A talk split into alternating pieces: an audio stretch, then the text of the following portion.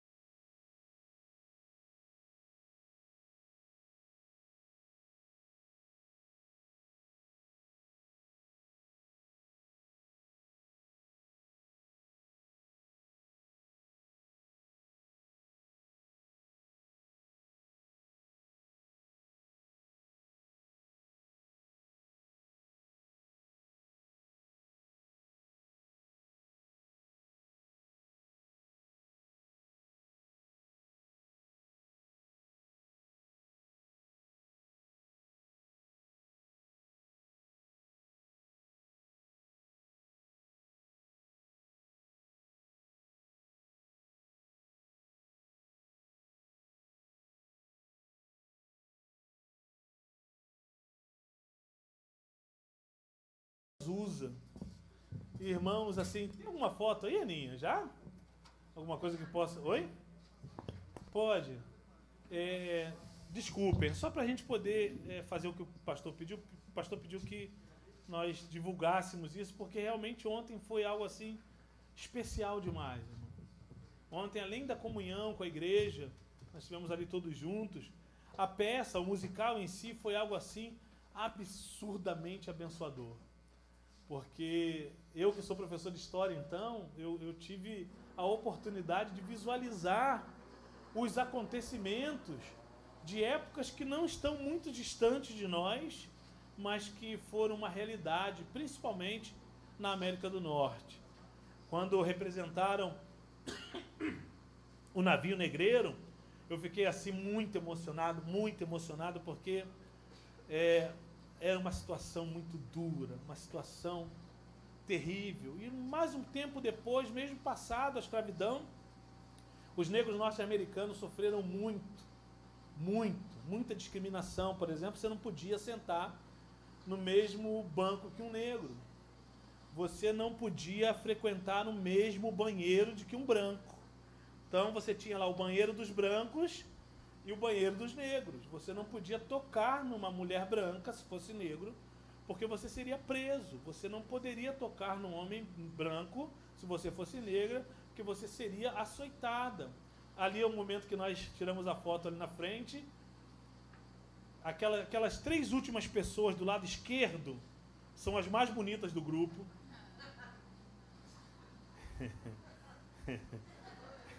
Oi?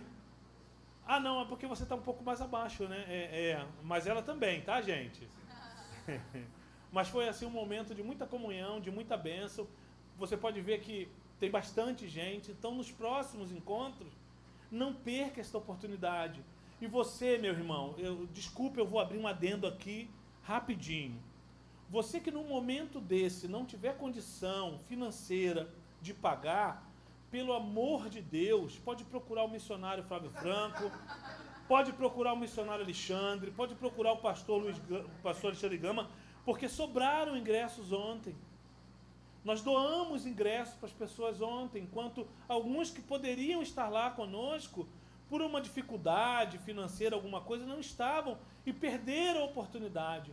Então, irmãos, dinheiro nunca será problema, acredite nisso. Nós sempre vamos dar um jeito, não é, Diácono Luan? O Diácono Luan é, tem sido assim, junto com a sua esposa, líderes dos jovens, tem sido abençoadores da vida dos jovens, porque eles têm um trabalho todo voltado para que ninguém fique de fora por questões financeiras. Eles buscam que os irmãos que têm um pouco mais doem. E eu quero te incentivar a isso, irmãos. Quando tiver um compromisso com a igreja, quando tiver um passeio com a igreja, independente de você ter dinheiro ou não, nos procure porque nós vamos fazer caldo, nós vamos fazer almoços, nós vamos, de alguma forma, vamos nos cotizar, vamos ter o dinheiro para que você compareça, para que você seja abençoado, esteja em comunhão com a igreja. Amém? Foi uma benção esse dia e eu dou glórias a Deus ao nosso, pela vida do nosso pastor, que tem assim uma visão de família, de comunhão. Aliás, nós voltamos para essa igreja, a Emília se converteu aqui e voltamos para essa igreja por conta dessa comunidade familiar que nós somos. Ninguém fica para trás, irmãos, em, em, Nova, em, Vila, em Vila Isabel. Nova Vida de Vila Isabel não deixa ninguém para trás, ninguém. Nunca deixou. Olha que, eu não sei nem se eu deveria falar isso, mas eu quero estender rapidinho. Nós já pagamos aluguéis de pessoas. Nós já pagamos plano de saúde para a senhorinha que estava sem condição de bancar, nos cotizamos.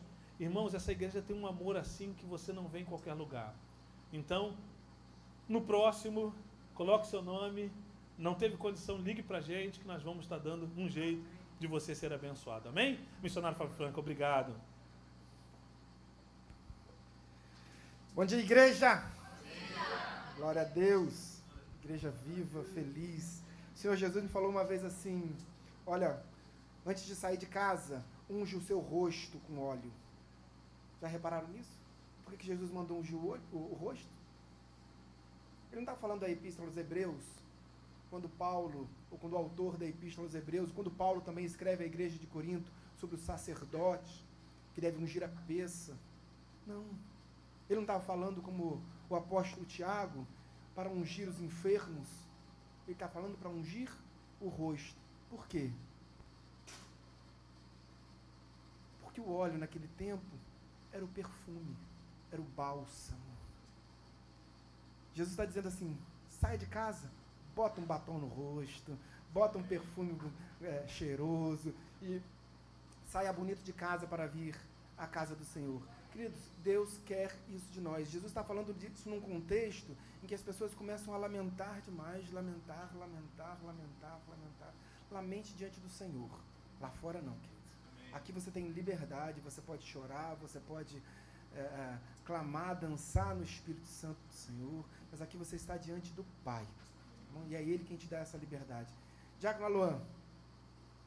Diácono Aluan vai pregar essa manhã. Eu ia pregar, até preparei a mensagem, mas eu quero convidar aqui o Diácono Aluan. Bom dia, igreja. É rapidinho um, um detalhe que eu esqueci de avisar, eu ia até falar com o missionário sobre o nosso congresso. O congresso vai ser sábado agora. Nós conseguimos uma van. O valor, o, o valor é um valor simbólico, amados, porque está muito barato. 20 reais por pessoa, já a ida e a volta. Não é 20 para ir e 20 para voltar, não. É 20 reais ida e volta. É um serviço de van que já, já fez trabalho para a nossa igreja.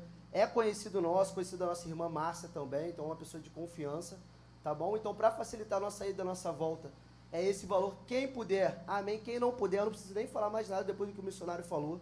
Vocês sabem, ninguém ficará para trás.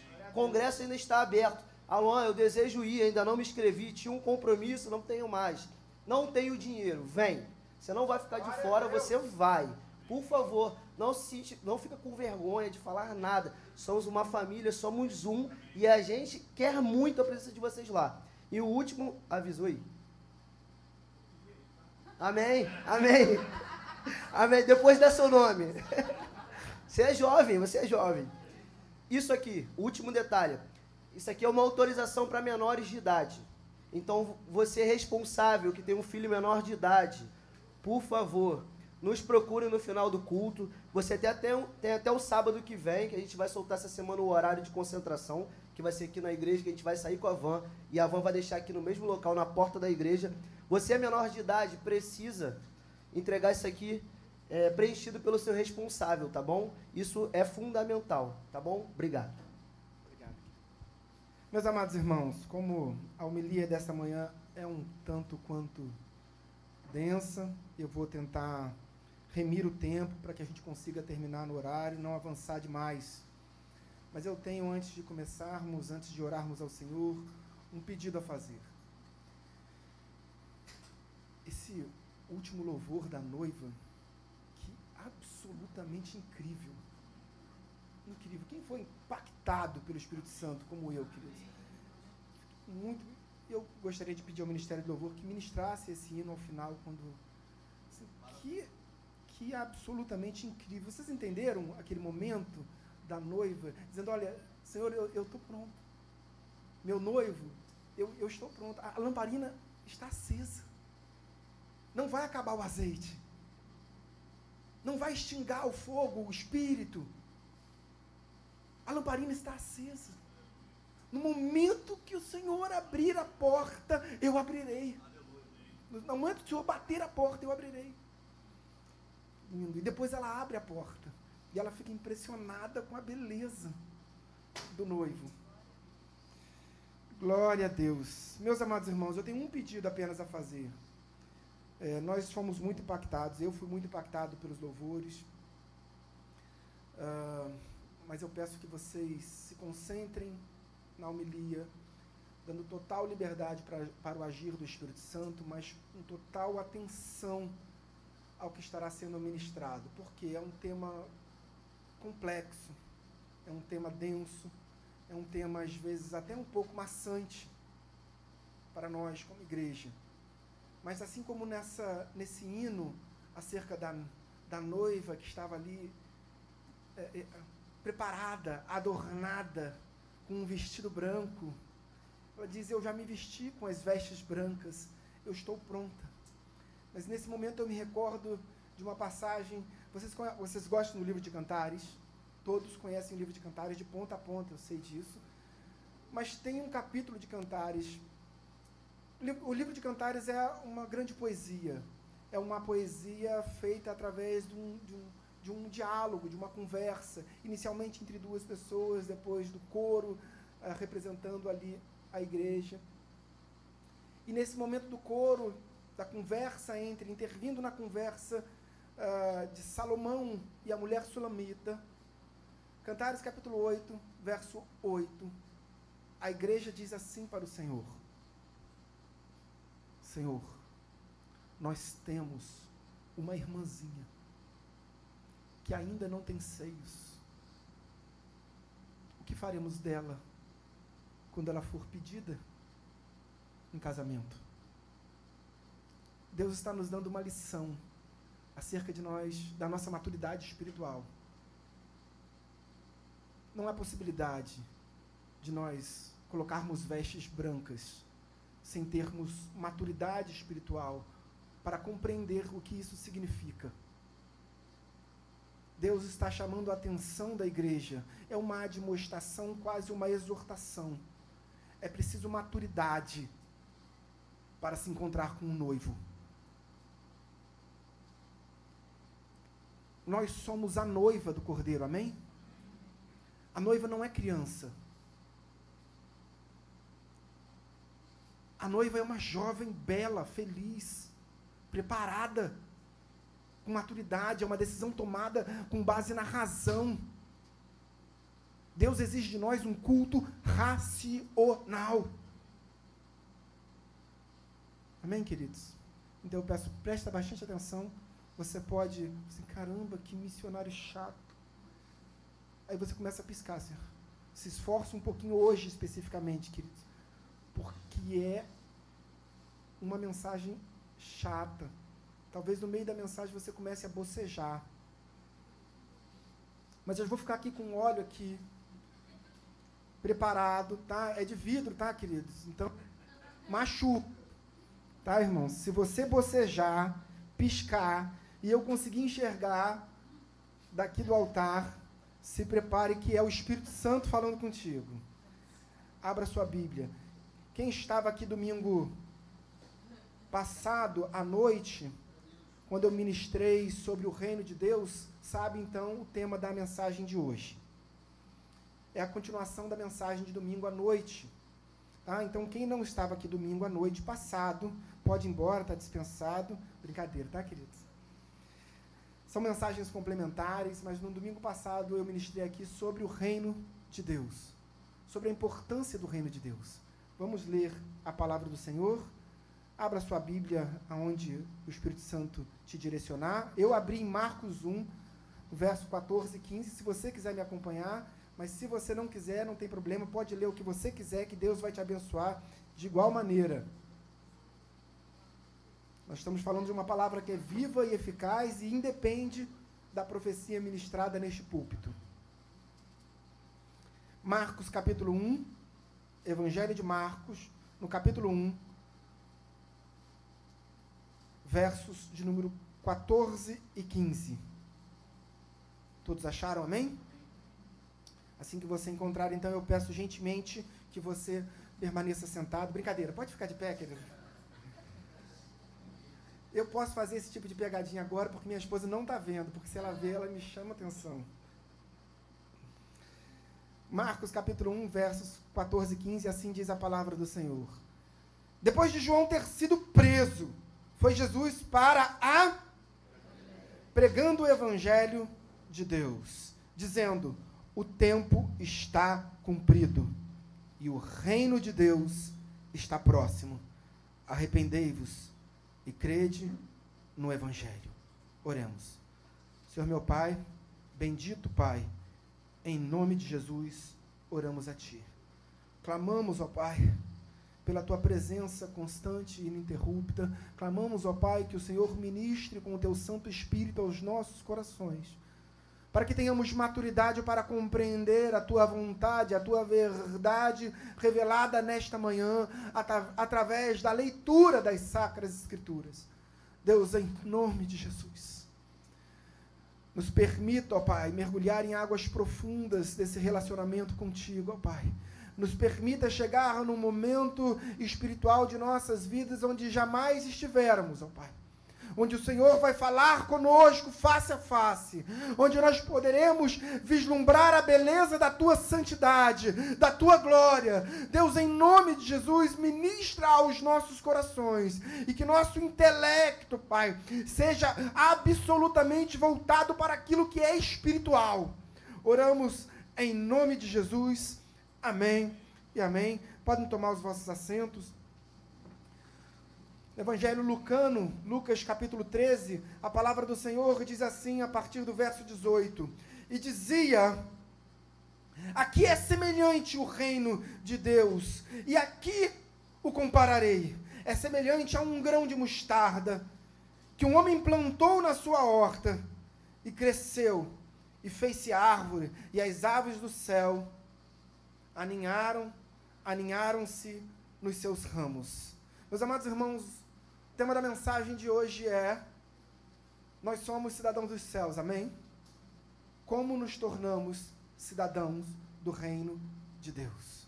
Deus tem um propósito para as nossas vidas. Deus tem um chamado para as nossas vidas. O apóstolo São Paulo, quando escreve à igreja de Filipos, ele diz: Olha, a nossa pátria está nos céus ou seja, nós somos habitantes dessa terra, mas temos uma, uma, uma ligação espiritual com o reino de Deus. A nossa pátria é exclusivamente celestial. E Paulo continua dizendo: de onde aguardamos a vinda do nosso Senhor Jesus Cristo. Paulo, então, num tempo pós-ressurreição, estava dizendo: olha, nós ainda estamos aguardando a vinda do nosso Senhor Jesus Cristo. Por que é importante nós ministrarmos sobre reino, queridos? Porque toda a mensagem, toda a mensagem dos cânon bíblico, desde Gênesis até Apocalipse, desde Gênesis capítulo 1, verso 1, até Apocalipse capítulo 22, verso 21, a mensagem central, a mensagem fulcral, a mensagem primordial do cânon é a vinda, a chegada e o estabelecimento do reino de Deus em nossas vidas. Antes da vinda de Jesus, João Batista pregava no deserto. Qual era a mensagem de João Batista? Mateus capítulo 3, verso 2: Arrependei-vos, pois está próximo o reino de Deus. Então, Jesus é batizado nas águas por João Batista. Logo depois da prisão de João, de João Batista, Jesus inicia o seu ministério. Quais foram as primeiras palavras de Jesus? Arrependei-vos, porque está próximo o reino de Deus. Então é preciso nós esclarecermos, como foi esclarecido aqui no domingo passado, se o reino de Deus já se faz presente em nosso meio, ou se é uma visão futura, escatológica, gloriosa de Jerusalém celestial. Vejam, antes da vinda de Jesus, João Batista pregava no deserto, e o que ele dizia? Arrependei-vos, porque está próximo o reino dos céus. Por que, que em Mateus diz reino dos céus e nos demais evangelhos diz reino de Deus? Porque o primeiro evangelho do cânon é destinado aos hebreus. E como os hebreus, os judeus não pronunciavam o nome de Deus, Mateus se refere ao reino de Deus, ao reino celestial, como reino dos céus. Mas isso também nos aponta para outra coisa. A assertiva de Mateus, de Levi, não aponta apenas para o reino dos céus, mas aponta para a origem do reino.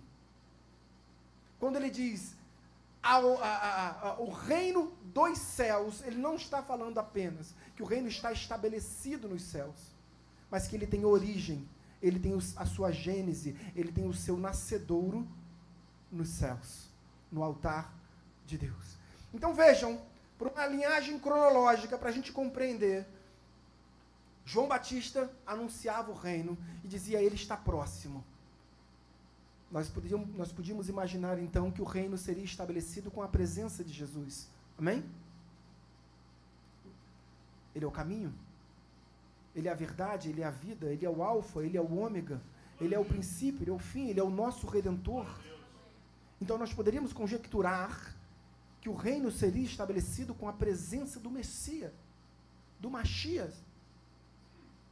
Mas então Jesus vem e diz: Arrependei-vos, porque próximo está o reino de Deus.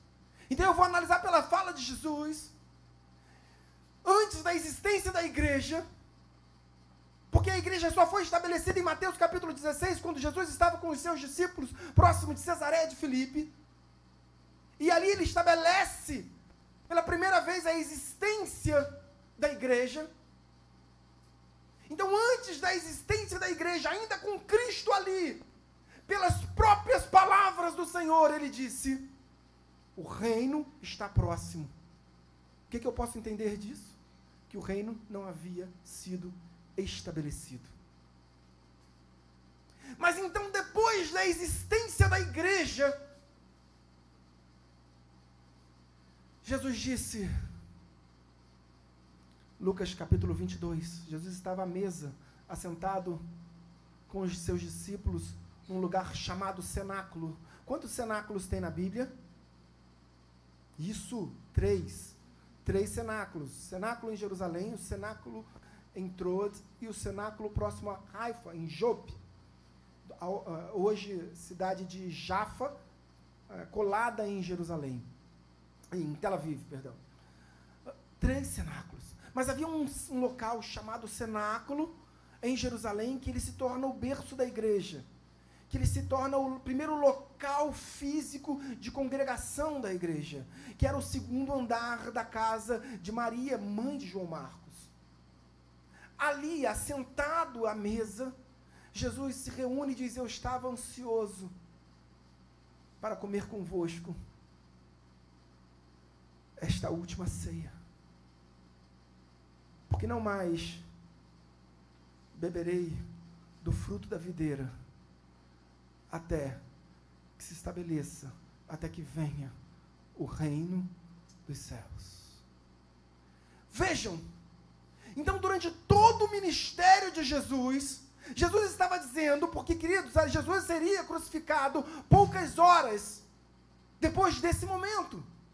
Isso aconteceu aproximadamente uh, entre seis e sete horas da noite, daquela quinta-feira fatídica. Muito possivelmente no dia 14 de abril do ano 29. O final, o último dia do ministério terreno de Jesus, e Jesus diz: Olha, o reino não está aqui. Eu estou ansioso. Estava ansioso para comer convosco, para participar, para ser igreja mais uma vez. Porque a próxima vez que cearmos juntos será após a vinda do reino.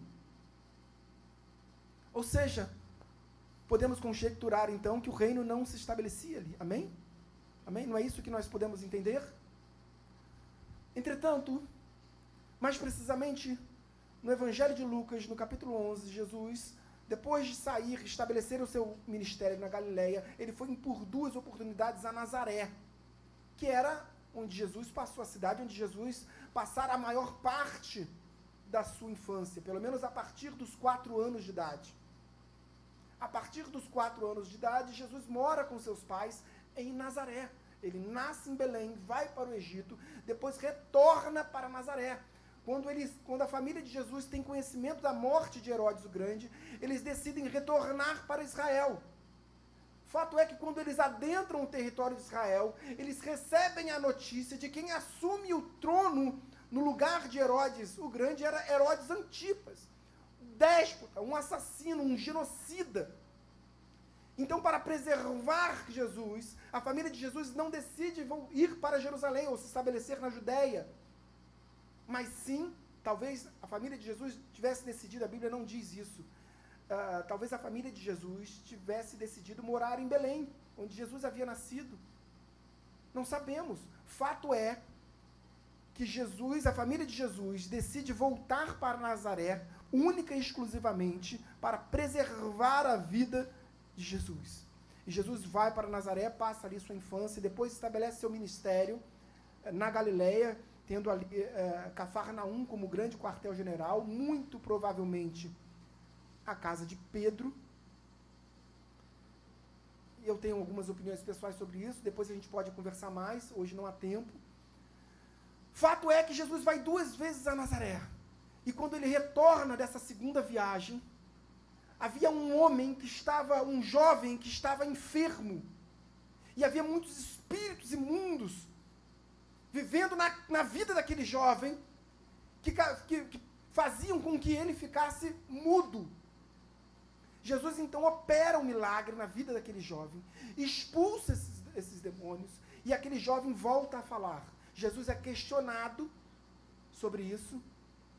Quando ele é questionado, quando, é, quando Jesus é interpelado sobre esse milagre, Jesus diz: presta bastante atenção. Se o dedo de Deus faz milagres diante de vós, é porque o reino de Deus já chegou e já está estabelecido diante de vós. Agora, a gente consegue compreender que há uma escala de reino. Queridos, está me acompanhando? Então, presta atenção. O reino de Deus chegou ou não chegou? Chegou e não chegou. Há uma escala de reino para as nossas vidas. Há o reino em que nós vivemos hoje. Que reino é esse? Jesus está dizendo assim: olha, Jesus, Jesus disse com todas as letras: quando o dedo de Deus opera o um milagre, ali está estabelecido o reino de Deus. E ele diz: o reino de Deus chegou. Essas foram as palavras de Jesus. Jesus está dizendo assim: olha, quando eu opero um milagre na sua vida, eu estou te dando um fragmento do reino de Deus, da glória. Porque na glória não tem enfermidade. Na glória não tem tristeza. Na glória não tem choro nem ranger de, ranger de dentes. Então, quando Deus te entrega um milagre, Jesus está dizendo assim: olha, é o penhor do Espírito Santo que está permitindo isso. Efésios capítulo 1, verso 14 diz que o Espírito Santo é o penhor da glória, é o penhor do reino. Ele antecipa a nós o reino de Deus. Então nós recebemos antecipadamente a presença, o estabelecimento do reino de Deus em nossas vidas, quando dobramos os nossos joelhos espirituais e entregamos nossa vida ao Pai.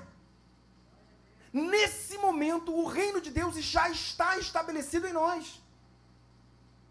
É isso que Jesus diz. E Paulo, eh, de, de alguma forma, ele parafraseia Jesus. E Paulo diz: olha o Espírito Santo é, é essa antecipação do reino. Ele é o penhor da glória. Então, para o mundo, o reino ainda não chegou, mas para a igreja, sim.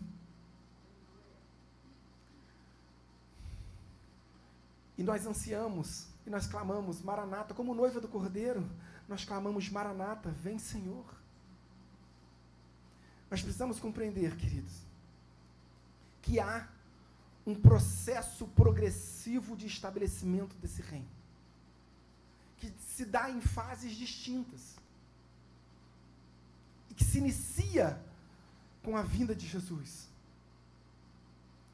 Numa nova fase, ele prossegue com a subida, com a assunção de Cristo e a descida do Espírito Santo. São fases distintas do estabelecimento do reino de Deus. Mas depois disso, queridos, nós temos uma fase muito importante. Abra sua Bíblia em Apocalipse capítulo 20.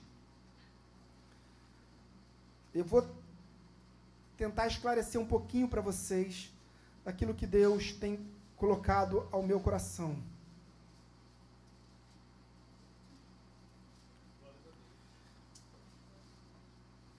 Apocalipse capítulo 20. Não é difícil de encontrar Apocalipse capítulo 20, tá bom, queridos?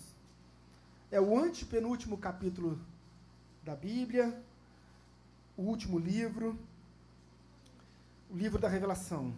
Diz assim a palavra do Senhor a partir do primeiro verso. Então, vi descer do céu um anjo. Presta bastante atenção, queridos. Vi descer do céu um anjo. Tinha na mão a chave do abismo e uma grande corrente. Ele segurou o dragão, a antiga serpente, que é o diabo, Satanás, e o prendeu por mil anos. Que tempo é esse? Que tempo é esse? Milênio. Esse é o tempo do estabelecimento do milênio.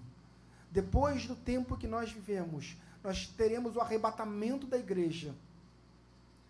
Uh, após o arrebatamento da igreja, um período de pré-tribulação e o um período de grande tribulação.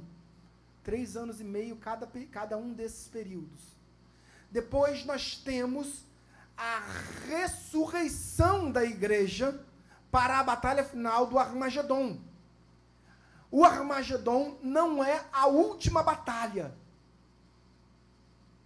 O Armagedon não é a última batalha. Eu, eu vou traçar linhas rápidas desse processo escatológico para que você tenha compreensão. Nós estamos vivendo nesse tempo. Em algum momento nós seremos arrebatados como igreja. Amém? Então toda a igreja será arrebatada. Toda. Toda a igreja será arrebatada. Ninguém aqui vai ficar de fora, amém? amém? Nós seremos arrebatados. Nesse momento de arrebatamento, quem permanecer aqui uh, passará por um tempo inicialmente de tribulação, os primeiros três anos e meio da aliança, previsto em Daniel capítulo 9. É, quando o, o, a besta ela quebra o, a, a, esse, essa aliança, esse contrato estabelecido, inclusive com os judeus, e quando ele é, é, rompe essa aliança, se inicia um outro período de três anos e meio, que é chamado de grande tribulação. Ao final dessa grande tribulação, então os primeiros três anos e meio de uma pretensa falsa paz, porque havia um estabelecimento, um acordo de paz, um grande líder mundial, uh, e esse grande líder mundial se assenta no trono do Cordeiro em Jerusalém, ou seja, o terceiro templo já re restaurado. E ali, quando ele se assenta, os judeus reconhecem, então, ele não é o Messias ele é um falso Messias. Ele é um farsante.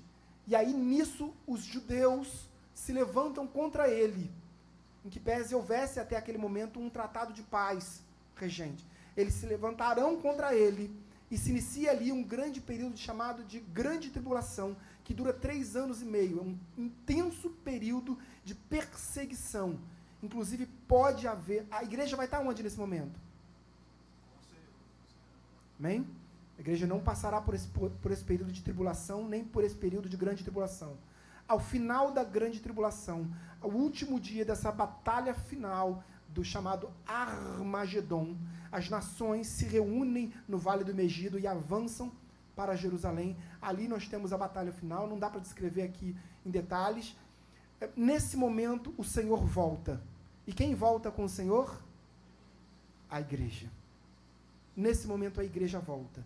Após a igreja vencer essa batalha com o Senhor, a igreja passa por um tribunal chamado Tribunal de Cristo. Então o tribunal de Cristo é antes ou depois do milênio? Antes. O tribunal do grande trono branco é antes ou depois do milênio? Depois. A igreja vai passar pelo tribunal do grande trono branco? Não. Tribunal de Cristo. O mundo vai passar pelo tribunal de Cristo? Não, só para a igreja. Amém? Então nós passaremos por esse tribunal de Cristo e entraremos no milênio, esse período, que diz assim: o anjo leva, lança no abismo Satanás, fechou-o e pôs selo sobre ele, para que não mais enganasse as nações, até se completarem os mil anos. Ou seja, durante mil anos sem a presença de Satanás. Mil anos de paz. Quem reinará? Cristo e a igreja. O que foi ministrado durante o louvor? Cuidado com a sua coroa, querido. E por que, que Deus tem uma promessa de coroa para você? Porque Deus está te chamando para reinar com Ele. Não sou eu que estou dizendo, é a palavra do Senhor. E nesse momento nós reinaremos com Cristo. Existirão é, autoridades espirituais? Sim. a gente pode fazer uma, uma leitura de Ezequiel 37, Jeremias capítulo 30 e entender que Davi, por exemplo, será um príncipe regente do principado de Jerusalém. Mas serão principados estabelecidos nos quatro cantos da terra, todos, todos, todos regidos por nós, igreja. Compreende que esse é o estabelecimento da glória, o estabelecimento do reino de Deus para as nossas vidas? Que essa promessa se cumpre para a igreja. Então entendemos que o reino de Deus é progressivo. Acaba aí? Não. Quando acaba os mil anos, Satanás é novamente solto. Queridos, eu sei que é cansativo. Não olha para mim com essa cara, não. Eu, eu, tô, eu tô com medo de vocês, queridos. Eu tô, eu, deixa eu tirar o casaco, porque eu tô nervoso. Eu estou com medo de vocês. Vocês estão me olhando com uma cara de eu vou matar esse missionário. Que não. Queridos, preste atenção, é importante isso. isso. Vocês entendem que esse, que esse tema é importante? Isso é importante para a igreja. Nós, como igreja, não podemos ser uma noiva sem seios, uma criança. Nós precisamos ter maturidade. Nós precisamos estar prontos. Nós precisamos conhecer a palavra da verdade. É isso que Deus tem para as nossas vidas. Depois de passado esse período de mil anos, Satanás é solto. A Bíblia diz. Vamos ler. Lançou no abismo até que se passassem os mil anos. Depois disso é necessário que, que ele seja solto pouco tempo. Vi também tronos, e nestes sentaram-se aqueles aos quais foi, foi dada a autoridade de julgar. Vi ainda as almas dos decapitados por causa do testemunho de Jesus, bem como por causa da palavra de Deus. Tantos quantos não adoraram a besta, nem tampouco a sua imagem, e não receberam a marca na fronte e na mão, e viveram e reinaram com Cristo durante mil anos. Os restantes dos mortos não reviveram até que se completassem os mil anos. Esta é a primeira ressurreição.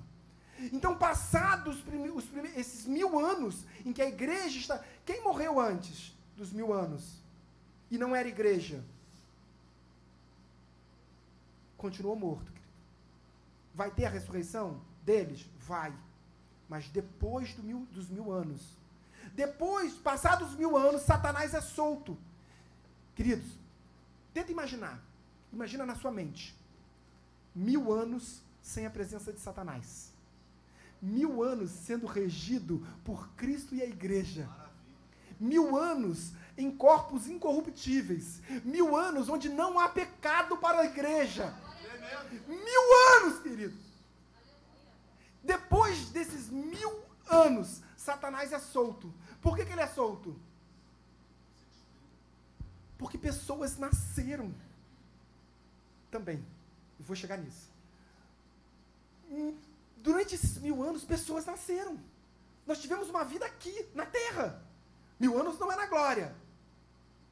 Daqui a pouco eu quebro esse teto aqui. Mil anos não é na glória.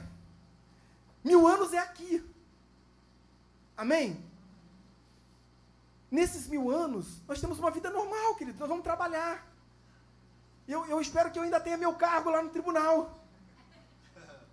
Eu não sei o que nós faremos. Mas viveremos aqui normalmente, teremos filhos. Famílias se formarão.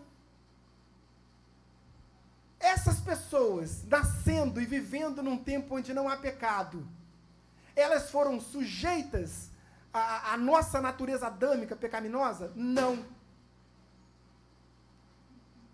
Faz barulho esse, né? Não. Então por isso Satanás é solto. Porque a Bíblia diz que ah, nós fomos, fomos testados como no fogo. Para saber se andaríamos ou não conforme a verdade, a vontade do Senhor. Mas essas pessoas que nasceram durante o milênio não foram testadas. Ou seja, elas não têm o passaporte para entrar no reino dos céus. Por isso Satanás é solto. E a Bíblia diz que quando ele for solto, Verso 7, só para vocês terem uma ideia. Quando, porém, se completarem os mil anos, Satanás será solto da sua prisão e sairá a seduzir as nações que há nos quatro cantos da terra, Gog e Magog, fim de reunir, a fim de reuni-las para a peleja. O número dessas é como a areia do mar. Queridos, vocês estão entendendo isso? Vocês estão entendendo que depois de mil anos de paz, Satanás é solto e ele convence nações inteiras a se voltarem contra Deus? Consegue compreender isso, queridos? Nações que não conheceram a Deus. Famílias que se formaram nesse tempo de mil anos. Muitas vidas. Olham para Satanás e são convencidas por ele. E se reúnem para uma grande peleja. Aí sim a batalha final. Então, a batalha, a Bíblia diz que essa batalha final não é o Armagedon, o Armagedon acontece antes disso. Tá bom, queridos? Satanás é solto, convence as nações, batalha final. A vitória é dada à igreja. A Bíblia diz que essa vitória se dá com fogo. De que forma não sabemos. Essa, essa vitória se dá com fogo. Então ali, a partir dali vem o juízo final. A Bíblia diz: depois disso, o juízo final. Então, aqueles que não venceram com Cristo são levados, inclusive os mortos, ressurgem nesse momento para o tribunal do grande trono branco, e em todos aqueles que passarem pelo tribunal do grande trono branco, a Bíblia diz que eles não têm os seus nomes escritos no livro da vida. O livro da vida é aberto diante deles, e ali diante deles o nome deles não é encontrado, e eles então são lançados no lago de fogo enxofre, ali naquele momento a morte é vencida.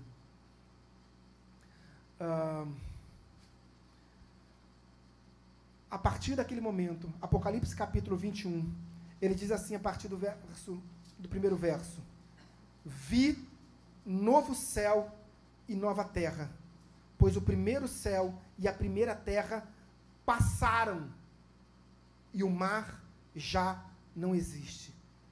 Vi também a cidade santa, a nova Jerusalém, que descia do céu da parte de Deus, ataviada como noiva adornada para o seu esposo. Agora o verso de número 3. Presta bastante atenção nesse verso, queridos. Então ouvi grande voz vinda do trono, dizendo: Eis o tabernáculo de Deus com os homens. Deus habitará com eles. Eles serão povos de Deus e Deus mesmo estará com eles. Ah, você precisa entender, peraí, deixa eu ler de novo. Eles serão povos de Deus, e Deus mesmo estará com eles. Agora vocês começaram a compreender. Entende isso, queridos? Que só depois, como o reino de Deus, ele é progressivo, só depois de chegarmos na glória celestial é que o reino de Deus estará ali. E por que, que o reino de Deus está lá? Isso mesmo. Parabéns, o reino está onde o rei está, queridos. Não há reino sem rei. Por que, que o reino está aqui? Porque o rei está aqui. Entende? Por que, que, a, a, por que, que Paulo fala que o Espírito Santo é o penhor da glória? É a antecipação da glória, é a antecipação do reino. Porque ele está aqui. Deus está aqui. Deus está aí.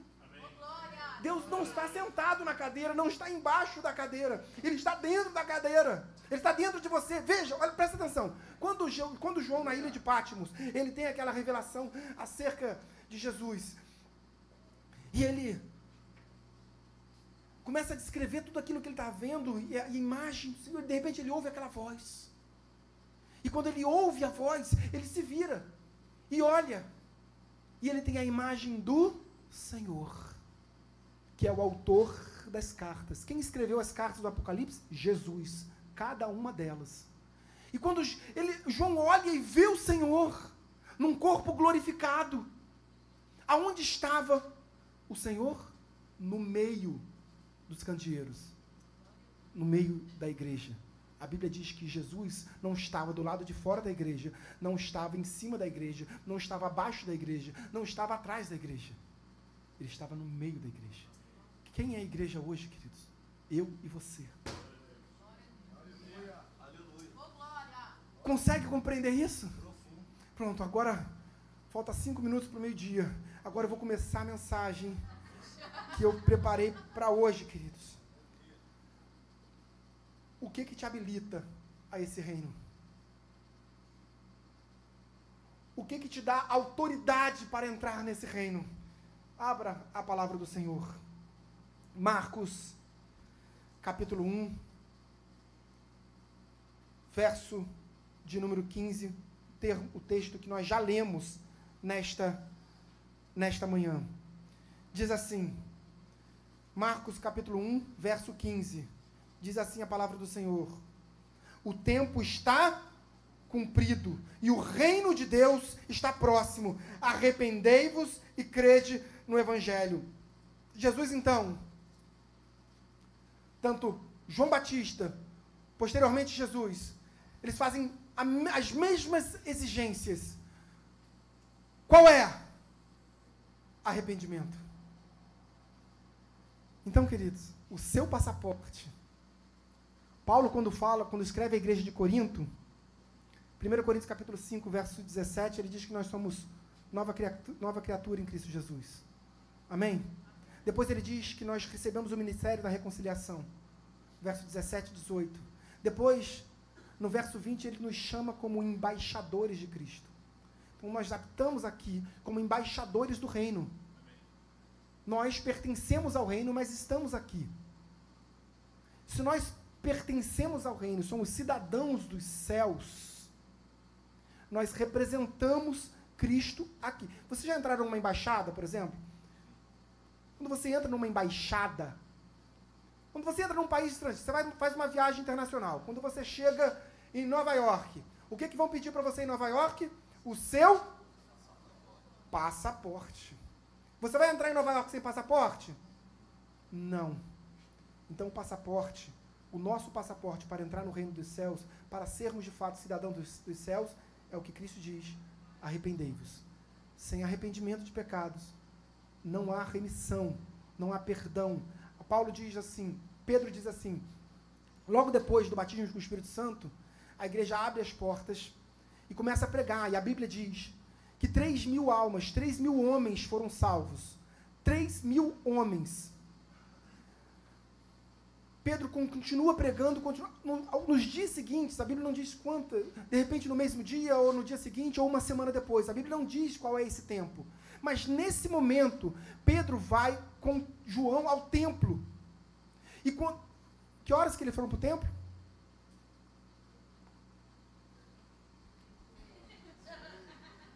Que horas? Hora nona. Três horas da tarde. Muito bem. Três horas da tarde. Por quê? Que horas Jesus entregou o seu espírito? Por quê? Porque era o horário do sacrifício, era o horário da oração, o horário que as pessoas se dirigiam ao templo para orar. Então, Pedro foi para o templo para orar. E quando ele chega diante dele ali, tem um, um, enfermo. A Bíblia diz que ele tem mais de 40 anos. Não diz uh, exatamente a idade dele, mas diz que ele tinha mais de 40 anos. E diz que ele era um coxo de nascença. E que todos os dias ele era colocado na porta do templo chamada Formosa, na porta chamada Formosa. Depois, no final do culto, se você quiser me perguntar sobre a porta Formosa, eu posso te explicar porque é muito interessante também. E esse coxo é colocado ali na porta formosa.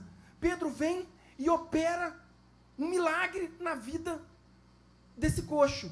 Amém? Pedro diz assim: Olha, está estabelecido o reino sobre a sua vida. Eu não tenho prata nem ouro, mas o que eu tenho, eu te dou. Ali naquele momento, eu me perdi no raciocínio. Não sei nem por que eu falei isso. Senhor, tem misericórdia da minha vida. Orem por mim, querido. Vai, vai intercedendo, querido. Vai, vai intercedendo. Vai intercedendo porque eu sou homem falho. Ali naquele momento, Jesus, Pedro opera um milagre na vida uh, daquele jovem, aproximadamente 40 anos, ele saltita, ele, ele é, uh, fica feliz e a Bíblia diz que ele entra no templo. E quando ele entra no templo, os judeus veem Pedro com ele e começam a questionar o que, que aconteceu, o que, que aconteceu, e as pessoas apontam para Pedro. E Pedro começa a pregar, e nesse momento, lembrei de tudo, nesse momento, Pedro e Tiago são presos e levados ao interrogatório. Eles são presos e levados ao interrogatório. E a, a Bíblia diz que já era tarde da noite, por isso eles passaram a noite na prisão.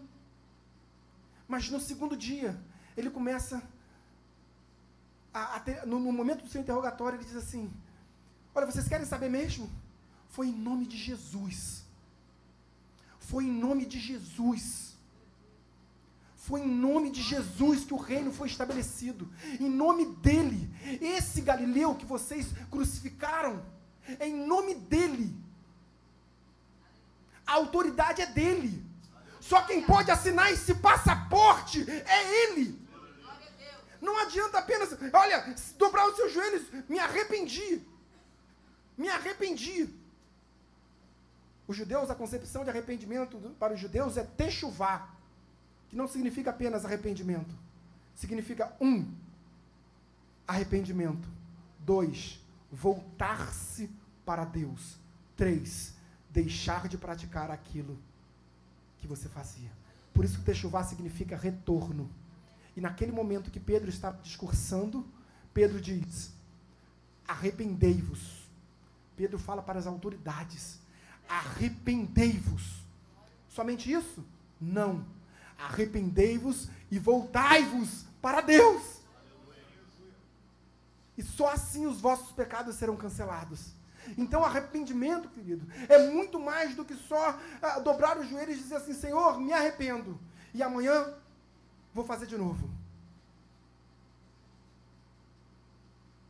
Os judeus não viviam sob é, uma intensa é, cultura hebraica sem, sem invasões. Quando Paulo escreve, existe, nós tivemos na história três é, pogroms, pogroms de judeus, expulsões, genocídios de judeus em Roma. A primeira acontece no ano 38 com Tibério Greco, que era o imperador no tempo de Cristo. Uh, Tibério depois é sucedido por Calígula, enfim. Mas no tempo de Tibério, um ano antes de sua morte, ele expulsa os judeus para a Sardenha. Então haviam poucos judeus. Acompanhe o raciocínio, querido. Eu posso estar me avançando demais, mas acompanhe comigo. Existiam poucos judeus em Roma. Poucos judeus em Roma os primeiros judeus convertidos ao cristianismo, os primeiros cristãos de Roma eram judeus convertidos. Não eram é, romanos convertidos ao cristianismo, eram judeus convertidos ao cristianismo. Só que Tibério expulsa. Essa história é relatada, inclusive, no livro do Flávio Josefo. Ele expulsa por causa de uma, de uma, de uma esposa de um, alguém importante lá chamado Fúvia. Enfim, ele expulsa os judeus de Roma. Paulo, então, só para vocês entenderem, Paulo, quando escreve a epístola aos romanos, em que pese o início da igreja de Roma seja estabelecida por judeus convertidos ao cristianismo, naquele momento do tempo da epístola, a igreja de Roma era formada basicamente por romanos convertidos ao cristianismo. Agora, olha o que, que Paulo fala sobre arrependimento. Queridos, rogo-vos, Paulo, Paulo insiste, rogo-vos pelas misericórdias do Senhor. Está tá insistindo muito.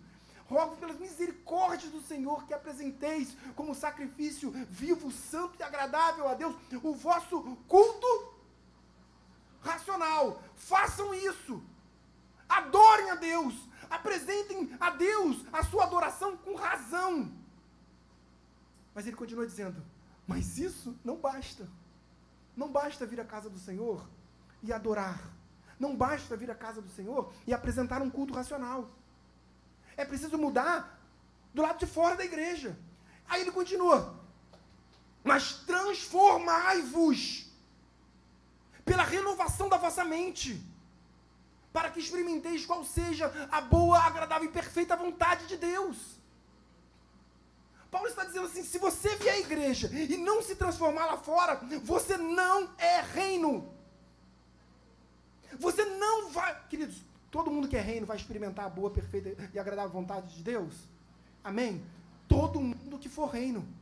E Paulo está dizendo: se você não transformar a sua mente, você não vai experimentar. Então você não é reino. Ah, missionário, eu venho à igreja todos os cultos. Não quero saber. Paulo está dizendo assim: sério? Que você quer ser reino e trazer os hábitos do mundo? Você quer se estabelecer num novo reino. E, o Senhor diz: sede santos nesse novo reino. Sede santos porque eu sou santo. Então, nesse reino de santidade, você quer trazer os pecados do mundo. Não é assim que funciona. É assim que funciona na igreja. Porque você deixa seus pecados aqui. É aqui que você entrega aos pés da cruz seus erros, suas angústias, suas aflições. Mas isso é um passo para o reino. Entende, queridos? Não há possibilidade de levarmos os nossos pecados para o reino. Ou a gente transforma a nossa mente, as nossas atitudes, ou não tem reino. Pode ter 50 anos de igreja.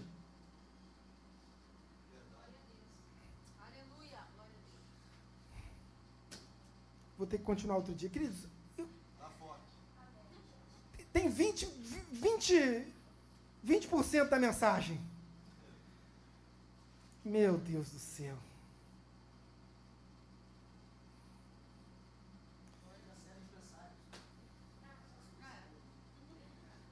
Só para a gente concluir, então.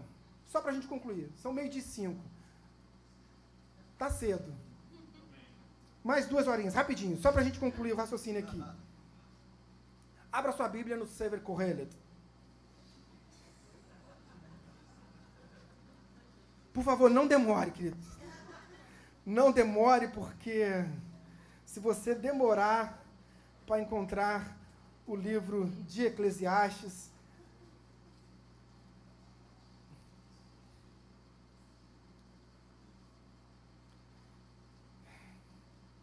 Eclesiastes capítulo 10. Eu quero ler apenas um, pequeno, só para a gente concluir. Porque existem três, três passos importantes. Eu não concluí nem o primeiro. Eu não terminei de falar sobre arrependimento. Mas existem três características incríveis. Queridos, eu fiz uma mensagem. Presta atenção em mim. Presta atenção. Eu passei a madrugada orando a Deus. Minha esposa está aqui, é prova disso. Orando a Deus, clamando, joelho dobrado para pregar hoje para vocês, me preparando, uh, como sempre faço. Prego o Evangelho há 20 anos, queridos, e sempre com temor, fico nervoso, começo a suar, minha perna treme. Assim, sempre. Mas vejo, quando eu preparei na minha mente, lá, eu falei assim, olha, vou falar sobre o passaporte para entrar no céu. Aí tem são três características: o passaporte, é, o visto pensei em tudo isso, queridos. Não deu para falar nada. Mas Deus sabe das coisas. Então, ó, é preciso arrependimento, fé, porque naquele verso que nós lemos, tanto em Marcos, Marcos 1, quanto uh, em Mateus capítulo 3, é, ele fala de arrependimento e fé. Ele diz: arrependei-vos e crede no Evangelho. Nós precisamos crer nas boas novas da salvação. Mas só para a gente concluir, então, um, Eclesiastes capítulo 10, verso de número 1. Presta bastante atenção. Qual mosca, qual mosca morta faz o unguento do perfumador exalar mau cheiro? Assim é para a sabedoria e a honra um pouco de estultícia. Consegue compreender isso? Esse verso, para mim, é um dos versos mais lindos da Bíblia. Esse verso está dizendo assim: olha, imagina um perfumador, que ele prepara todos os ungüentos, todos os perfumes eram preparados através do óleo e não do, do, do, do, do álcool, como é hoje. Todos. Porque o óleo ele tem uma, uma capacidade de absorção dos elementos que são, são anexados a ele. Né? Ah, dos ungüentos, dos, ah, as, as essências, essências de flores, de ervas, enfim. Então, é, todos os perfumes aromáticos eram feitos tendo como base central o óleo. Imagina para o perfumador tendo aquela, aquele vaso cheio, naquele momento de preparo do unguento, do, do, do perfume, e de repente pousa uma mosca ali. E ele não consegue retirar e aquela mosca morre ali. Existem moscas que exalam um mau cheiro. E aquela pequena moscazinha que parece que não tem valor nenhum, ela acaba com todo o perfume. Ela acaba com todo aquele unguento precioso. Então, Salomão, o autor do livro de Eclesiastes, ele diz: olha, tal qual essa música que tem capacidade para estragar todo o perfume, é assim. Um ato de estultícia, um ato de tolice, um pecado permitido, apenas um pequenininho que nós permitimos entrar em nossa casa, em nossa família, ele é suficiente para destruir a nossa história, para destruir a nossa vida, para destruir a nossa casa, para destruir a nossa família. Consegue compreender? Que Salomão está dizendo assim: olha, não seja permissivo com o pecado na sua casa. Se ponha de guarda. Por que, que a mosca caiu num unguento precioso? Porque um unguento precioso estava destampado. Porque se tivesse resguardado, se tivesse alguém com joelhos dobrados, se tivesse uma, um pai e uma mãe orando, isso não acontecia. Queridos, existem coisas que vão fugir Existem coisas que vão fugir da nossa, dos nossos, do alcance dos nossos braços. Existem coisas que, não, por mais que a gente ore, mas o que, o que for possível a nós como igreja fazer, a gente vai fazer. Amém, queridos? Não sejamos permissivos, porque na cultura grega, não é o techuvá, não é o retorno. É a metanoia, é a mudança de mente. É a transformação das nossas vidas através da transformação da nossa mente. É um novo tempo. Amém? Somos nós, como noiva do Cordeiro. Estando, eu vou pedir o auxílio do Ministério do Louvor, pode ser, Rodrigo? Tati, por favor. Nós, como noiva do Cordeiro, estarmos próximos e preparados para esse momento de encontro com o Senhor. Eu gosto muito do Tozer. Quem conhece o escritor Tozer, autor de vários, vários e vários e vários livros? E Adrian William Tozer, alguma coisa assim. Mas ele é conhecido como A.W. Tozer. Né? O Tozer é um, um pregador americano, falecido, salvo melhor juízo, em 67, 68 e ele tem vários livros. Uma frase do livro dele que eu gosto muito, em um dos livros dele que li, já não me lembro nem qual livro, ele diz assim: olha, tragédia, a tragédia da igreja é se reunirem os santos sem santidade. As epístolas são escritas aos santos. Nós somos os santos, a igreja do Senhor. Paulo está dizendo assim, ó, é, todos ele está dizendo assim, olha, isso é uma tragédia, se reunir aqui sem santidade. Eu gosto muito de John Wesley. Quem conhece John Wesley?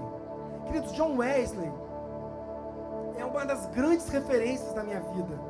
É quase um amigo pessoal. Ele faleceu na metade do século XVII. Mas eu já li quase tudo que eu conheço de, de Wesley. Ele ainda, no tempo de universidade, era um jovem universitário, ele fundou o chamado metodismo. É a base da igreja metodista hoje. A, igreja, a, a base da igreja metodista wesleyana. John Wesley. Um, dentre muitos ensinos, ele disse algo que, que é marcante para mim assim. E eu espero que seja marcante para você. Ele diz assim: olha, a conversão tira o crente do mundo. Mas é só a santificação que tira o mundo do crente. É isso que Paulo está falando. Vocês entraram na igreja, se converteram, dobraram seus joelhos, mas isso não basta para ser reino. Tem que ter mudança de atitude. Sabe aquilo que você fazia no tempo que era mundo? Não vai fazer mais. E vai ficar feliz não fazendo. Não vai ser peso para você. Amém, queridos? Vamos nos preparar como noiva do cordeiro. E quando o cordeiro chegar, quando o noivo chegar, nós estaremos com as nossas lamparinas acesas, com os nossos joelhos dobrados, com vestes brancas e celestiais, e abriremos a porta assim que ouvirmos o som da sua voz. Vamos ficar de pé. Aleluia.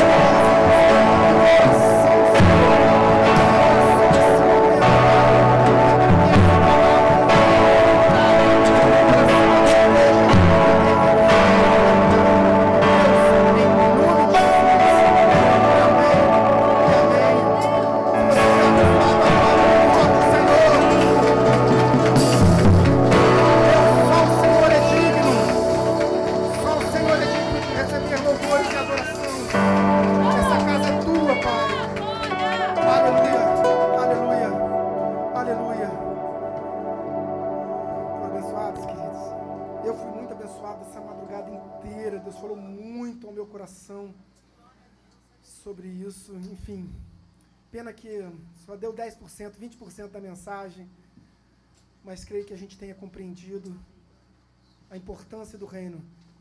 Vejam, João Batista anunciou o reino como a coisa mais importante. Jesus, quando chega, a primeira coisa é anunciar o reino. Jesus então ensina uma oração para os discípulos. Olha, os discípulos falam assim: Nós não sabemos orar. E o Senhor diz assim: Olha, ora sim, venha o teu reino. Senhor, isso é mesmo importante? Não é só importante, é o mais importante. Jesus diz então: buscar em primeiro lugar o reino de Deus. Jesus está dizendo: olha, não deixa não deixa o que é importante na sua vida atrapalhar o que é essencial, vital, primordial. O que, queridos, Jesus diz, olha assim, Jesus não está dizendo que o resto não é importante. Jesus está falando de vestimenta, de alimento. O alimento na sua casa não é importante? É importante. E Jesus está dizendo isso é importante sim. Mas mais importante do que isso é o reino. Entende que o reino é a mensagem central do Evangelho? Amém. Uh, tem mais algum aviso, missionário? Aviso. Então, antes de impetrarmos a bênção apostólica, tem mais um aviso. Ah, eu queria um perfume. Fica, fica aqui, fica aqui. A paz, amada igreja. É, hoje nós vamos homenagear uma pessoa que fez aniversário essa semana. Quem será? Será? Minha esposa! Priscilinha. tá lá atrás. Eu queria chamar as diaconisas aqui à frente, por favor. As diaconisas que estão aqui, por favor. Aninha, vem. De vem, rainha. Rainha. Tati. Diaconisa, diaconisa. Nós. Oi, Pri, olha a surpresa. Priscila fez aniversário essa semana. Aqui seu presentinho.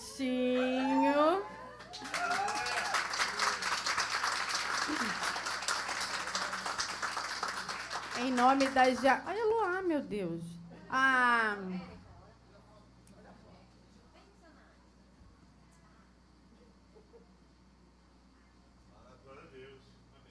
Cidinha que está lá em cima. É, Pri, em nome das diaconisas da nossa igreja, nós gostaríamos de trazer essa homenagem para você, que nós amamos tanto, que nós prezamos tanto pelo seu sorriso, essa pessoa tão maravilhosa que você é, sempre tão disposta a nos ajudar, nos abençoar. Então, nosso muito obrigado através desse momentinho, mas que você merece muito mais, sempre. Glórias a Deus. Rapidamente, queridos, estende a sua mão direita para cá, para a gente orar pela Priscila. Senhor, meu Deus, em nome de Jesus, graças te damos, ó Pai. Obrigado pela vida da, da Priscila, da tua serva, Pai. Eu muito bem sei, Pai, o quanto ela é exemplo uh, dentro de casa, fora de casa, na tua igreja, o quanto ela é paradigma para as nossas vidas, o quanto ela é um referencial de fé para essa igreja, Pai. Eu te peço, Deus, é, é, com humildade no teu altar, Pai. Realiza os sonhos, os projetos, aquilo que o Senhor tem colocado no coração dela, Pai. Deus, cela, cela nos céus, e nós, como igreja, selamos nos céus a vitória da tua serva. Oramos em nome de Jesus. Amém e amém. Glória a Deus. Aleluia. Agora estende a sua mão assim para a gente terminar a liturgia do culto. O culto não acaba, mas só a liturgia. Priscilinha é apaixonante, né, queridos? Apaixonante. O maior referencial de fé que eu tenho na minha vida, o maior exemplo que eu tenho na minha vida. Senhor, meu Deus, meu Pai, em nome de Jesus, graças te damos. Obrigado, a Deus, pela tua igreja, obrigado pela tua palavra ministrada neste altar, Pai. Entendemos que é obra tua, Pai o Senhor quem ministrou, Pai. Obrigado pelo teu reino estabelecido em nós, Pai. Obrigado pela antecipação do teu reino. Sabemos que ainda temos muito no porvir, na glória, no milênio. Deus, Uh, uh, mas já te agradecemos pela presença constante do Espírito Santo em nós, como penhor da glória, o penhor antecipação do reino. Oramos em nome de Jesus. Amém. Pai, Senhor Santo, como ministro e como, como profeta, eu te peço autorização, ó Pai, para despedir a tua santa igreja no amor do Deus Pai, na graça salvífica e redentora do nosso Senhor Jesus Cristo e nas doces consolações e também na comunhão do Paráclitos, o Espírito Santo de Deus. Assim seja hoje e para todos sempre. E todos aqueles que concordam com essa oração, digam amém. amém. E aplaudam ao Senhor. Deus abençoe a todos. Excelente domingo. Até mais tarde.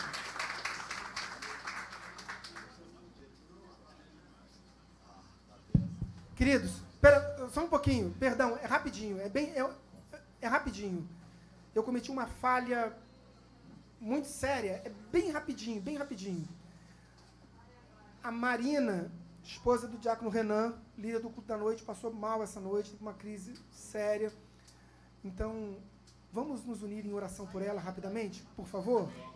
Senhor, meu Deus, meu Pai, em nome de Jesus, os teus braços, nós clamamos que estejam sobre a vida da Marina, Pai, sobre a vida do Renan, Deus. Estende os teus braços sobre eles mais uma vez. O Senhor tem demonstrado quão, quem tu és e quão poderoso tu és sobre a vida deles, Pai. O Senhor tem derramado bênçãos, o Senhor tem os guardado, ó Pai, de todo mal, da enfermidade. E nós te pedimos mais uma vez, Pai, opera o milagre na vida da Marina, Pai. Opera o milagre na vida dessa família que tanto amamos e que tão importante é para a tua igreja, Pai. Um referencial de fé, Pai. Oramos em nome de Jesus ah, ah, para que o Senhor coloque sobre a vida delas os melhores médicos, que os medicamentos façam efeito, que a escolha do medicamento seja acertada. Deus, coloca os melhores enfermeiros. Deus, a melhor estrutura hospitalar. Separa o melhor para a tua serva, Pai. Oramos para que esta recuperação seja breve. Abrevia o tempo da recuperação, Deus. Em nome de Jesus. Amém.